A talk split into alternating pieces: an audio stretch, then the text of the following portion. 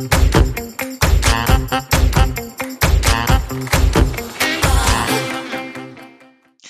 Hallo und willkommen zu einer neuen Folge Schwungmasse. Ich bin Maxi und ich darf heute mal wieder unseren tollen Podcast moderieren und freue mich auf unseren heutigen Gast, Saidi Sulilatu.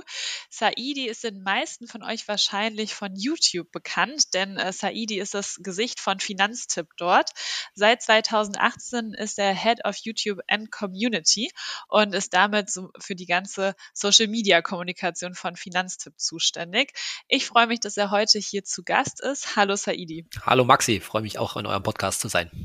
Wunderbar. Was hättest du gedacht, wenn man dir vor zehn Jahren gesagt hättest, du vermittelst Finanzwissen über YouTube und äh, ja, auf einem Kanal mit über 300.000 Abonnenten?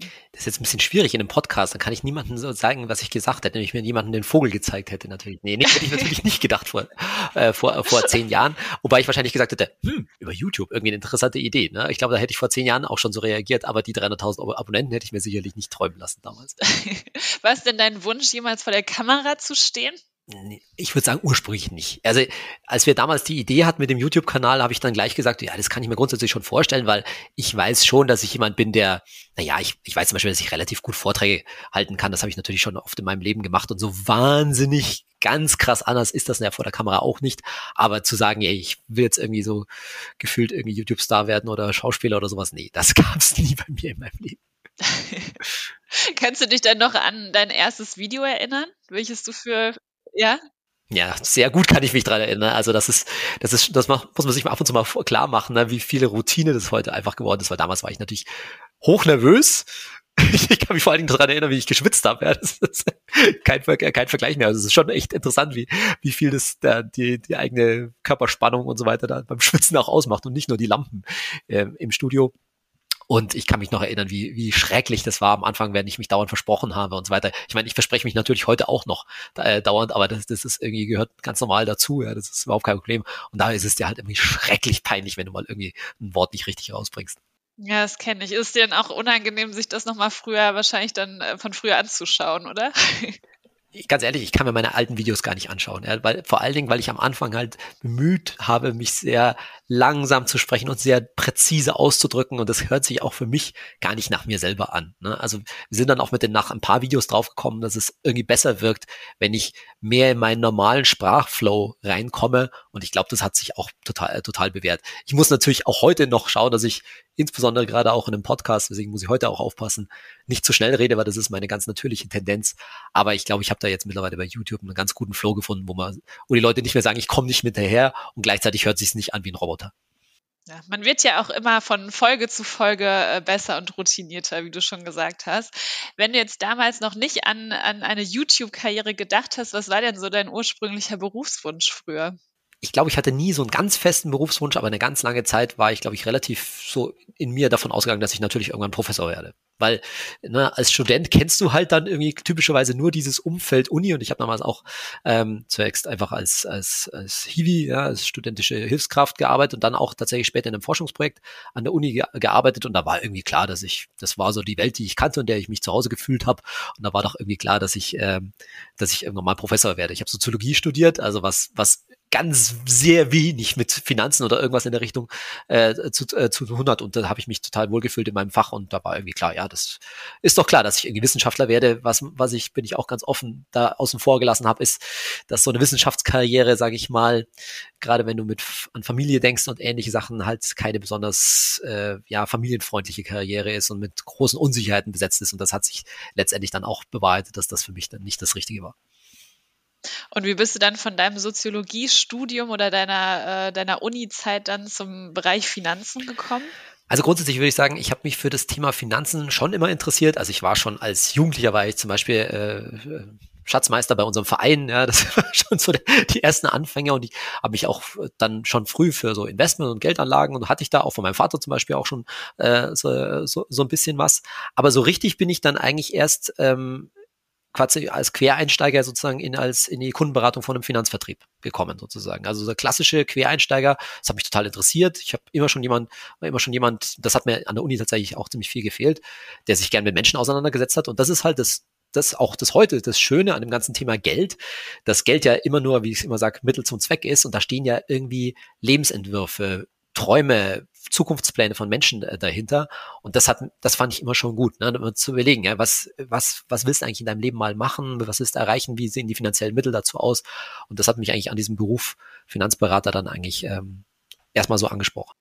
Und wie bist du dann vom Finanzberater zu Finanztipp gekommen?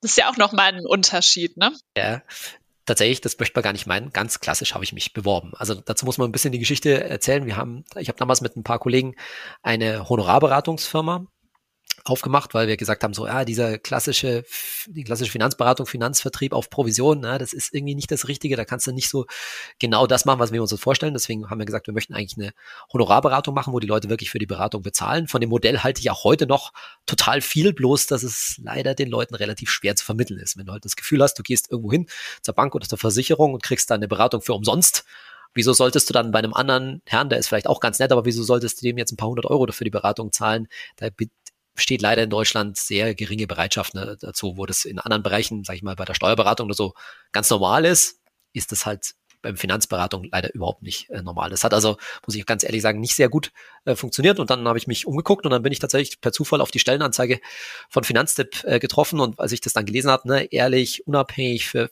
für die Verbraucher orientiert, habe ich gedacht, wenn ihr das wirklich ernst meint, Jungs, was ihr da in eurer Stellenanzeige schreibt, dann seid ihr genau die richtigen und so war es dann auch. Und ich kann mich noch erinnern, das erste Gespräch damals mit äh, Markus Wohlsdorf und Robert Haselsteiner, das war von er, vom ersten Moment an, war das der richtige, richtige Fit und ich habe eigentlich sofort gewusst, hey, super, das ist genau die Firma, nach der ich gesucht habe.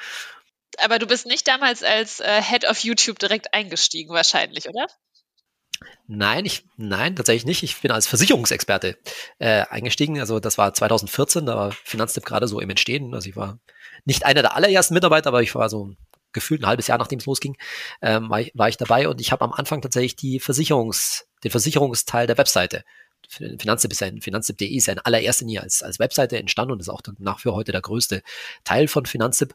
Und die Versicherungsseiten, die habe ich eigentlich von Anfang an mit angefangen auf, äh, aufzubauen. Das war so mein erster, mein erster Teil, meine erste Aufgabe. Und kannst du nochmal für unsere Zuhörer und Zuhörer erklären, was Finanztipp ist für diejenigen, die es vielleicht noch nicht kennen? Genau. Also Finanztipp ist äh, Deutschlands großer Geldratgeber. Wir möchten eigentlich, dass Leute ihre Finanzen selbst machen, sich also selbst informieren und ihren eigenen Weg mit den Finanzen geben. Und dazu möchten wir ihnen den, den richtigen und unabhängigen, ehrlichen Rat dazu geben. Letztendlich nach, der, nach dem Motto, wie wir es halt selber für uns auch äh, machen möchten. Finanztipp ist dabei auch komplett gemeinnützig. Das heißt, es gibt die Finanztipp Stiftung und alle Gewinne, alles Geld, was irgendwie bei Finanztipp mal hängen bleibt, das geht letztendlich an die Stiftung, wird für gemeinnützige Zwecke, wie zum Beispiel eine Bildungsinitiative, dass wir also zum Beispiel Schul, in, im Rahmen von Finanztipp Schule Schülern auch hier Unterrichtsmaterialien zur Verfügung stellen und ähnliches wird dafür verwendet. Du hast vorhin schon einmal dieses schöne Wort unabhängig auch ähm, erwähnt. Äh, erzähl mal, wie stellt ihr denn sicher, dass ihr unabhängig äh, berichtet und Finanzwissen vermittelt? Ja, danke für die Frage, Maxi, weil das natürlich nehmen immer alle möglichen Leute für sich in Anspruch, unabhängig zu sein und ich kann einfach nur mal sagen, wie, wie machen wir das wirklich? Wir, wir wollen einfach sicherstellen, A, dass wir halt in der Lage sind, wie ich es gerade schon gesagt habe, den, den Rat zu geben, den wir es wirklich ernst meinen. Also ich behaupte auch, dass sicherlich 90 Prozent der Finanzmitarbeiter es tatsächlich auch genauso machen, wie es halt bei uns auf der Webseite oder in, in den Videos und so weiter äh, steht. Und andererseits müssen wir natürlich irgendwie auch die Firma ernähren und äh, Geld damit verdienen. Und das wird halt darüber äh, sichergestellt, dass wir auf der einen Seite die Expertenredaktion haben, die also sich jetzt zum Beispiel kümmert. Wenn ich denn jetzt Geld anlegen würde, wo soll ich denn mein Depot eröffnen? Oder ganz anders, ja, zu welchem Stromanbieter kann ich denn wirklich einigermaßen guten Gewissens gehen, ohne zu denken, dass ich da übers Ohr gehauen werde? Oder, oder ähnlich, äh, ähnliche Sachen.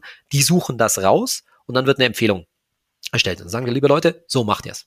Und erst wenn diese Empfehlung steht, dann geht ein anderes Team Team Monetarisierung her und schaut, ob sie für die entsprechenden Empfehlungen Affiliate-Links bekommt. Und wenn jemand dann auf, äh, auf dieses Affiliate-Link klickt, dann bekommen wir eben einen kleinen Obolus und davon können wir die Firma Gott sei Dank ganz gut ernähren. Und wichtig ist halt, falls so ein Affiliate-Deal, so ein Link nicht zustande kommt, dann bleibt die Empfehlung aber trotzdem stehen. Das ist also nicht so, dass wir sagen, wir machen jetzt eine Empfehlung, aber wenn kein Geld dafür kommt, dann kommt halt ein anderer dran, von dem wir Geld kriegen. Nein. Und das kann man leicht daran erkennen, dass auf der Webseite und überall jede Menge Empfehlungen stehen, ohne Affiliate-Links, für die wir halt eben kein Geld bekommen.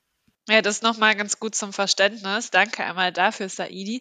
Und erzähl mal, ähm, wenn ihr jetzt recherchiert, was sind denn da für euch dann so die wichtigsten Informationsquellen? Also wo holt ihr euch die Infos her?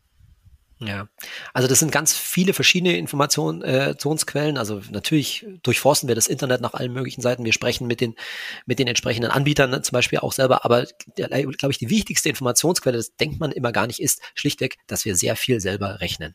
Also da, letztendlich gehen wir so hin, zu sagen, wenn ich jetzt als Privatmensch sagen würde, ich suche die beste Lösung im Internet für mich, dann suche ich mir alles Mögliche zusammen und dann überfordert mich diese Informationsflut wahrscheinlich und ich müsste mir in allen, in vielen Fällen ein riesen Excel bauen, um das irgendwie auszurechnen, was jetzt in meinem Fall tatsächlich das, das günstigste ist. Und diese Arbeit möchten wir halt den Leuten tatsächlich abnehmen und machen wir eben auch, indem wir es nämlich schlichtweg einfach auch selbst nachrechnen. Ich mache mal ein einfaches Beispiel. Die meisten Leute werden wahrscheinlich wissen, dass wir börsengehandelte Indexfonds, bekannt als ETFs, empfehlen. Und da verlassen wir uns halt nicht auf andere Anbieter zu sagen, hey, wie gut ist da jemand gelaufen, sondern wir rechnen alle ETFs, die wir empfehlen, haarklein über viele Jahre selbst nach. Ja, das ist also, da gibt's das, weil wir da niemandem trauen letztendlich, muss man fast schon so hart sagen, möchten wir das zum Beispiel unbedingt selbst erheben, um dann selbst festzustellen, okay, das sind die ETFs, die wir empfehlen können und die nicht. Du hattest gerade auch schon mal erwähnt, eure Website ist natürlich so der wichtigste Kanal, äh, YouTube mit dir natürlich auch äh, ganz hoch im Kurs. Gibt es noch andere Kanäle, die ihr bespielt oder konzentriert ihr euch wirklich auf diese zwei? Der, der größte Kanal wird wahrscheinlich gar nicht so als Kanal wahrgenommen. Das ist nämlich unser Newsletter. Unser Newsletter mit deutlich über 800.000 Abonnenten mittlerweile. Es ist ein sehr großer Finanztipp äh, oder Finanznewsletter, der einmal in der Woche ra äh, rauskommt. Den gibt's auch schon am längsten von den ganzen ähm, Finanztipp-Kanälen. Ähm, darüber hinaus sind wir auf Instagram natürlich auch mittlerweile mit über 100.000 äh, Abonnenten ähm, gut vertreten. Es gibt äh, zwei Podcasts der, derzeit, ne? mein Podcast Geld ganz einfach und den Podcast von Annika und Anja vor allen Dingen ähm, auf, äh, auf Geldreise. Und neben dem sind wir natürlich zum Beispiel auch auf Facebook, haben eine Facebook-Gruppe äh, gegründet, Twitter und so weiter sind wir auch vertreten. Aber das ist so der, der, der Fokus. Ähm, auf Social Media, vor allen Dingen eben YouTube und Instagram. Also eigentlich überall zu finden, kann man so sagen. TikTok habe ich vergessen. Mein Gott, okay, jetzt würde mich, Sophie, würde mich Sophie an, an die Wand stellen, berechtigterweise meine Kollegin Sophie von Finanztipp, die mit TikTok einen ganz tollen, sehr erfolgreichen äh, und der erfolgreichsten deutschen TikTok-Kanal aufgemacht hat, mit dem wir halt vor allen Dingen eine jüngere Zielgruppe ansprechen und da auch merken, wie stark das, der Bedarf auch schon bei Jugendlichen, ja, Studenten etc. nach diesem ganzen Thema Finanzen, äh, Finanzen ist und die ist da ganz groß äh, am Laufen. Grüße an Sophie an der Stelle. Ihr kennt euch auch. genau, sehr gut. Und äh, ja, jetzt wissen wir, wo ihr überall vertreten seid, ähm, aber noch gar nicht genau so, womit eigentlich. Also was sind so eure größten Themen, die ihr behandelt? Genau. Also letztendlich geht es um alle Themen, in denen wir als Privatmenschen in unserem Alltag mit Geld zu tun haben. Das ist natürlich in diesen Zeiten vor allen Dingen immer das Thema Geldanlage, Aktien und diese äh, ganze Geschichte, aber auch Immobilien, also diese Frage, ne, äh, soll ich mir was eigenes zulegen oder nicht? Dann das ganze Thema Energie, ne, also wo Stromanbieter ist ja in diesen Zeiten und Gas und diese Geschichten ist ein ganz großes Thema. Versicherung habe ich schon angesprochen.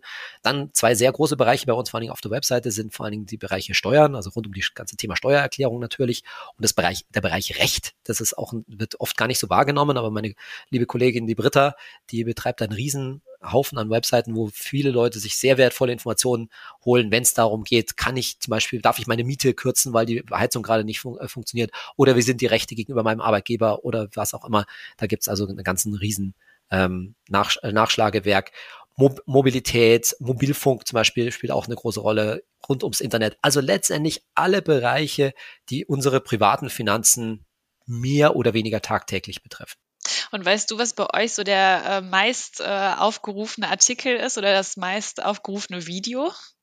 Also Video kann ich, weiß ich natürlich, jetzt muss ich beim Artikel muss ich gerade äh, gerade nachdenken. Ich glaube, es ist mittlerweile tatsächlich der Stromvergleich, weil das halt das Thema ist, was die Leute am meisten im Moment bewegt, weil da natürlich die Preise auch sehr sehr stark steigen und was wir halt da besonders machen, meine Kollegin die Ines, die guckt halt nicht nur einfach, wo gibt's den günstigsten Strom, sondern wo, wie ich es vorhin schon erwähnt habe, wo sind auch die Anbieter, die sich nicht ähm, sagen wir mal in letzter Zeit irgendwas durch krasse Preiserhöhungen oder durch irgendwelche Bonus-Schwierigkeiten mit der Bonusauszahlung und so weiter ähm, negativ von sich reden haben machen lassen, sondern die Anbieter, die wir bei uns im Stromvergleich haben, die haben sich, sagen wir mal vorsichtig so gesagt, ja, haben sich zumindest bisher nichts zu Schulden kommen lassen, weil es, das muss man auch ganz deutlich sagen, da draußen auf dem riesigen Strommarkt gibt's auch einige schwarze Schafe. Ja, so. Beim Video, da weiß ich es weiß ich's ganz genau, da ist es tatsächlich dieses Thema kaufen oder mieten. Damit haben wir, also da ist, das ist halt so ein, so ein Dauerthema in unserer Zeit, gerade im, im A, im Zuge steigender Immobilienpreise, aber auch steigender, steigender Mieten und viele Leute, die sich halt, sage ich mal, am Aktienmarkt nicht so richtig trauen, die aber von, vor allen Dingen von zu Hause, nämlich das war sehr stark diesen Impetus haben, ja, ich bin im Eigenheim aufgewachsen, das möchte ich für meine eigene junge Familie eben auch. Da spielt halt dieses Thema, lohnt sich das eigentlich zu kaufen oder lohnt sich, kann man überhaupt noch vernünftigerweise mieten? Und wie ist diese Abwägung, dieses nicht, diese nicht ganz einfache Gegenüberstellung das war unser, unser erfolgreichstes Thema mit, ich weiß gar nicht, deutlich über eine Million Aufrufen mittlerweile, glaube ich. Ja, Wahnsinn. Gibt es denn auch so Fragen, die dir gestellt werden, wo du denkst, so, Mensch, die habe ich jetzt schon wirklich zum tausendsten Mal beantwortet, kann ich eigentlich nicht mehr hören? Ja, gibt's natürlich. Ne? Ähm, muss ich mal überlegen, was, was, was sind so, also ich, ne, ich, ich pack, pick jetzt mal so ein paar Sachen raus, die, die so, so, so typisch sind. Und die drehen sich meistens dann doch rund um das Thema, um das Thema Geldanlage. Also sicherlich eine der häufigsten Fragen ist zurzeit, ey, kann man jetzt wirklich investieren oder geht's nicht demnächst den Bach, den Bach runter und sollte ich noch nicht noch warten? Also dieses, so dieses ganze Thema Warten, das spielt eine, eine große Rolle. Dann sind, ich behaupte vor allen Dingen unsere männlichen Follower immer sehr steuer gerne optimieren, sehr gerne steuern. Und das ist immer diese Frage, soll ich jetzt lieber einen ausschüttenden ETF nehmen oder einen thesaurierenden ETF? Kurz abgekürzt, ich sage, am Ende spielt es nicht die Riesenrolle, Hauptsache du fängst an, weil ich habe immer das Gefühl, dass da viele Leute dahinter setzen, oh, welchen ETF soll ich denn jetzt nehmen? Und dann vergehen Monate und in dieser Zeit hast du den, den Steuervorteil schon wieder, äh, schon wieder aufgebraucht. Das wären mal so zwei, die mir jetzt gerade so einfallen, die so Klassiker, die immer wieder in den Kommentaren auftauchen. Merkst du denn da auch wirklich größere Unterschiede zwischen Männern und Frauen? Jetzt hast du es gerade mit dem einen Beispiel schon äh, ein bisschen angedeutet. ja. Also sind da, gibt es da wirklich äh, Unterschiede, wo du merkst, die stellen doch andere Fragen? Die Frage kriege ich nicht zum ersten Mal. Und ich will vielleicht vorweg schicken, dass die Unterschiede nicht so groß sind, wie manchmal vielleicht getan wird. Ne? Weil am Ende ist das Problem Geldanlage, Altersvorsorge, natürlich Vermögensaufbau, für beide Geschlechter gleich, muss man einfach mal deutlich, deutlich so sagen. Ne? Und die, die Empfehlung, langfristig in breit gestreute Aktien-ETFs, internationale Aktien-ETFs zu investieren, die gilt natürlich für Männer und Frauen ganz genau, ganz gleich. Aber ich würde schon sagen, dass es da, da Unterschiede gibt. Ich glaube, dass Männer sich schnell anfangen zu verkünsteln. Ich nenne das gerne, die schrauben halt gerne an ihrem Motorrad. In dem Fall ist das Motorrad nicht das Motorrad, sondern ihr Depot, ja. Ah, da könnte man nochmal fünf Prozent da investieren und ein bisschen Krypto da und ähm, spiele ich noch ein bisschen mit Einzelaktien rum und wie mache ich das mit der Steuer und so weiter. Und dann wird das, das ganze Thema investieren, jetzt gerade auch während Corona natürlich zu so einem zu so einem Hobby, ne, wo ich so ein bisschen da und da rumschraube und ich sage mal, könnt ihr schon machen, solange ihr das Gesamtrisiko im Blick haltet. Da bin ich mir manchmal nicht so sicher, aber ich glaube insgesamt ist es schon okay. Es wird sich zeigen, wenn es nochmal richtig kracht und wie die Leute dann zu hohe Risiken eingegangen äh, sind. Aber Hauptsache sozusagen, sie haben das im, äh, haben das im Blick bei Frauen habe ich oft den Eindruck, dass denen vor allen Dingen wichtig ist, die Sache zu Ende zu denken, die Sache wirklich insgesamt zu verstehen, dabei auch ziemlich viel an die Familie denken. Das merkt man dann, also sorry, klassisches Rollenbild, ich weiß, aber das ist halt oft so, ne? Da wird dann auch viel, wie, ey, wie ist das mit dem Partner, wie stimme ich mich mit meinem Partner ab, zwei Depot, ein Depot zusammen, wie ist das mit den Kindern äh, und so weiter. Und dann tatsächlich habe ich den Eindruck, dass das Thema nachhaltiges Investieren ein bisschen stärker bei den Frauen vertre äh, vertreten ist. Ne? Das mag mein subjektiver Eindruck sein, aber ich glaube, dass ich mehr Fragen zum Thema nachhaltige ETFs und ähnliches bekomme von, ähm, von der weiblichen Seite, weiblichen Teil unserer Community als vom, vom männlichen. Nicht, nicht, also es ist nicht so, will ich sagen, dass Männer grundsätzlich nachhaltig investieren. Ne? Das ist, will ich nicht damit nicht sagen. Jetzt seid ihr mit Finanztipp nicht äh, allein unterwegs auf dieser Welt, was, äh, was Finanzbildung angeht. Ähm, wie kannst oder kannst du unseren Zuhörern und Zuhörern vielleicht so einen Tipp geben, wie man erkennen kann, ob es sich jetzt um seriöse Quellen handelt, weil es ja eine Masse an äh, Informationsmöglichkeiten und Anbietern auch gibt. Also wie kann ich da für mich herausfinden, ist das seriös oder nicht? Also grundsätzlich würde ich vorauschecken, dass das ziemlich schwierig ist ich glaube, dass es für viele Leute schon erkennbar ist, wenn irgendwas krasse Werbung ist. Ne? Also wenn irgendwie einem das Blaue vom Himmel herab, herab versprochen wird und dann wird irgendwie gesagt, hey, da kriegst du, was ist ich, sieben Prozent sicher, ohne irgendwelche, dann glaube ich, werden die meisten Leute doch irgendwie das im Gefühl haben, so, oh, das, da ist irgendwas äh, faul. Ne?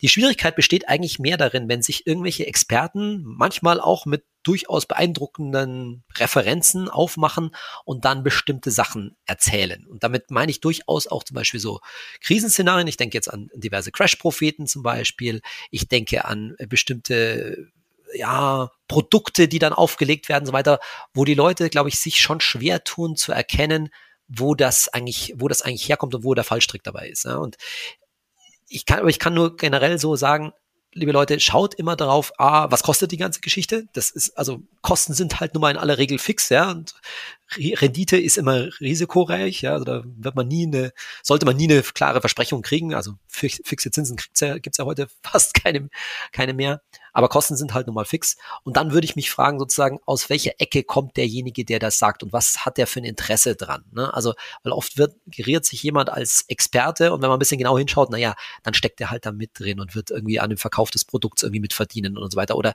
hat vielleicht sogar eine politische Agenda hinter, gibt's ja auch manchmal, aber insgesamt muss ich sagen, es ist halt leider für den Nicht-Experten in, in der Öffentlichkeit oft schwer zu erkennen, was hinter einem Finanzprodukt oder hinter einem bestimmten Rat steckt. Und das ist natürlich der Grundgedanke, der hinter Finanztipp steckt, ja, weil wir genau das sehen, dass da draußen immer noch, auch gerade durch Social Media, viele Sachen verbreitet werden, wo man sich sagt, oh, oh, oh, hoffentlich fallen da, fallen da nicht zu viele Leute drauf, äh, drauf rein, das ist eigentlich so ein Grund, warum Finanztipp von Max Wohlsdorf und Robert Haselsteiner in Verbund mit Hermann Tenhagen, unserem Chefredakteur, ins Leben gerufen wo, äh, worden ist, zu sagen, hey, wir wollen eigentlich die Informationen ähm, bereitstellen, sodass da Leute eben nicht auf irgendeinen Nap, sage ich jetzt mal ganz deutlich, reinfallen.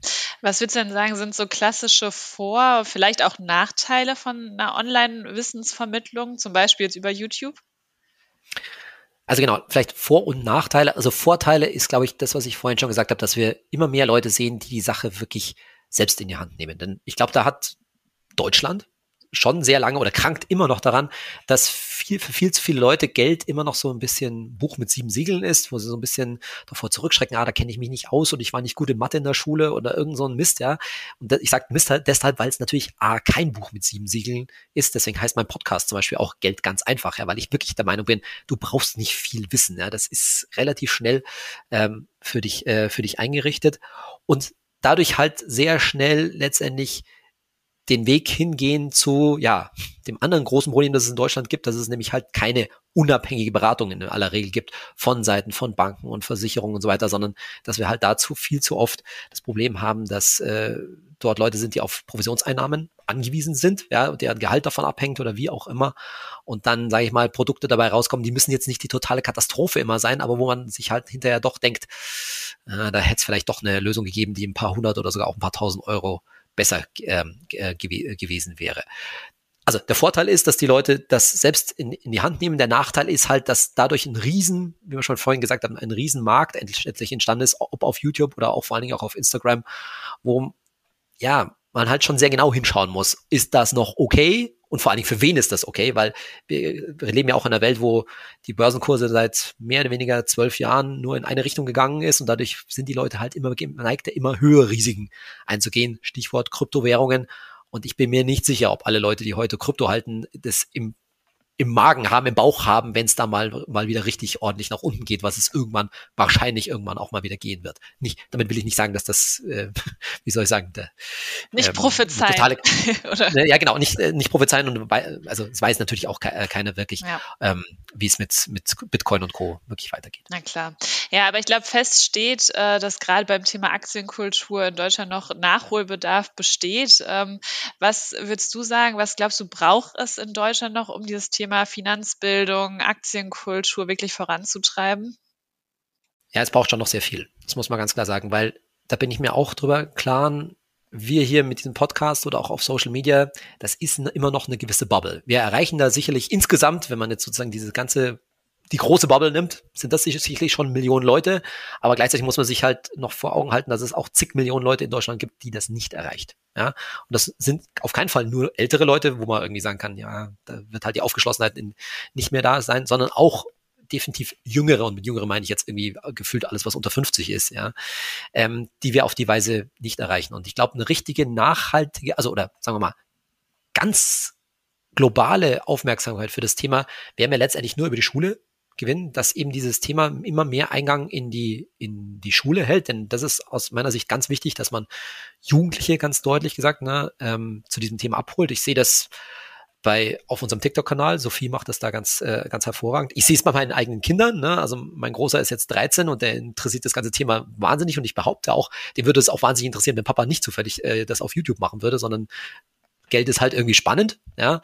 Und dass das eigentlich über Social Media und über uns jetzt zum Beispiel ganz klein abgedeckt werden muss, das geht halt eigentlich nicht. Und wir sehen das auch eben über unser, unsere Bildungsinitiative, über unser Schulprojekt, dass dort der Bedarf eigentlich riesig ist und dass die Lehrer sagen, hey, wir müssen das eigentlich noch viel mehr machen, wir haben nicht die Zeit dazu, wir haben die Unterrichtsmaterialien noch nicht dazu und dann müsste es letztendlich von staatlicher Seite her noch viel mehr in die Richtung geben. Ich glaube, wir lernen in der Schule dann doch einige Sachen, deren Verwendungszweck im späteren Leben nicht ganz so hoch ist, aber dass wir aus der Schule gehen, nicht wissen, wie was ein Tagesgeldkonto ist oder äh, wie man vernünftig auf einen Handyvertrag draufschaut oder auf eine private Haftpflichtversicherung, das kann eigentlich nicht sein.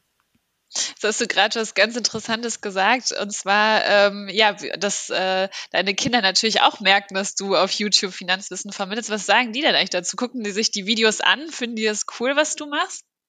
Ja, erstmal finden sie es natürlich cool, ne? Wer hat schon einen Papa, der, also es gibt nicht ganz viele, die sagen können, hey, mein Papa ist auf YouTube. Ja, so das, das, das, das schon, ähm, und vor allen Dingen der Große, ja, der, der fängt sich halt wirklich an, für das, das Thema zu interessieren und schaut sich da immer wieder was an. Jetzt nicht super regelmäßig, weil ich glaube, da fehlt noch ein bisschen das eigene, der erste eigene Ferienjob. Ja, dann glaube ich, wird es nochmal relevanter, was mache ich mit meinem, mit meinem äh, eigenen, eigenen Geld. Aber grundsätzlich so dieses Thema, hey, wie, wie sind so die Geldzusammenhänge auf dieser Welt, ja, was sind Steuern zum Beispiel, warum nimmt man überhaupt Kredit auf und so weiter. Das interessiert die total und da sehe ich gleichzeitig, naja, dass das eigentlich in der Schule halt viel früher kommen müsste, ne, weil das, äh, ich, ich erzähle Ihnen das gerne und unterhalte mich natürlich gerne mit Ihnen drüber, aber eigentlich nehme ich da an der Stelle und viele Eltern werden wird es genauso gehen, nehmen wir da halt eigentlich Bildungsaufgaben wahr, die aus meiner Sicht das Schulsystem übernehmen sollte. Absolut. Und wahrscheinlich äh, werden auch nicht alle Elternteile das so machen können, wie du das vielleicht dann auch an der Stelle machst. Also äh, da stimme ich dir auf jeden Fall zu, dass da noch Nachholbedarf ist. Saidi, abschließend noch meine Frage an dich. Wenn wir beide jetzt zusammen ein Finanztipp-YouTube-Video machen würden, was wäre das für ein Video? da fielen mir verschiedene, äh, verschiedene äh, Sachen ein. Also man könnte natürlich jetzt sagen, so, okay, ihr, äh, mit Comdirect könnte man sich unter, unter die Zukunft von Direktbanken versus Neo Broker versus Trade Republic und, und Co. Und, unterhalten. Aber vielleicht ist doch spannend, ne, nach dem du und ich das vielleicht machen würden, wie würden denn, würdest du denn tatsächlich dein Depot zusammenstellen wie würde ich es machen? Und daran könnte man darüber diskutieren, wie das Geschlechter unterschiedlich nämlich zum Beispiel läuft, weil ich glaube, da gibt es auch, da haben wir keine Daten dazu, aber ich, mein Gefühl sagt mir, da gibt es erhebliche Unterschiede, wie Männer und Frauen ihr Depot zusammenstellen. Ja, stimmt. Finde ich einen guten Ansatz. Vielleicht setzen wir das ja mal um. und äh, ja, dann bedanke ich mich an dieser Stelle bei dir, Saidi. Vielen Dank für deine Einblicke und äh, ja, vielleicht bis äh, bald auf YouTube. Sehr gern, Maxi. Hat mir Spaß gemacht und genau, lass uns das vielleicht mal machen. Genau. Alles Gute.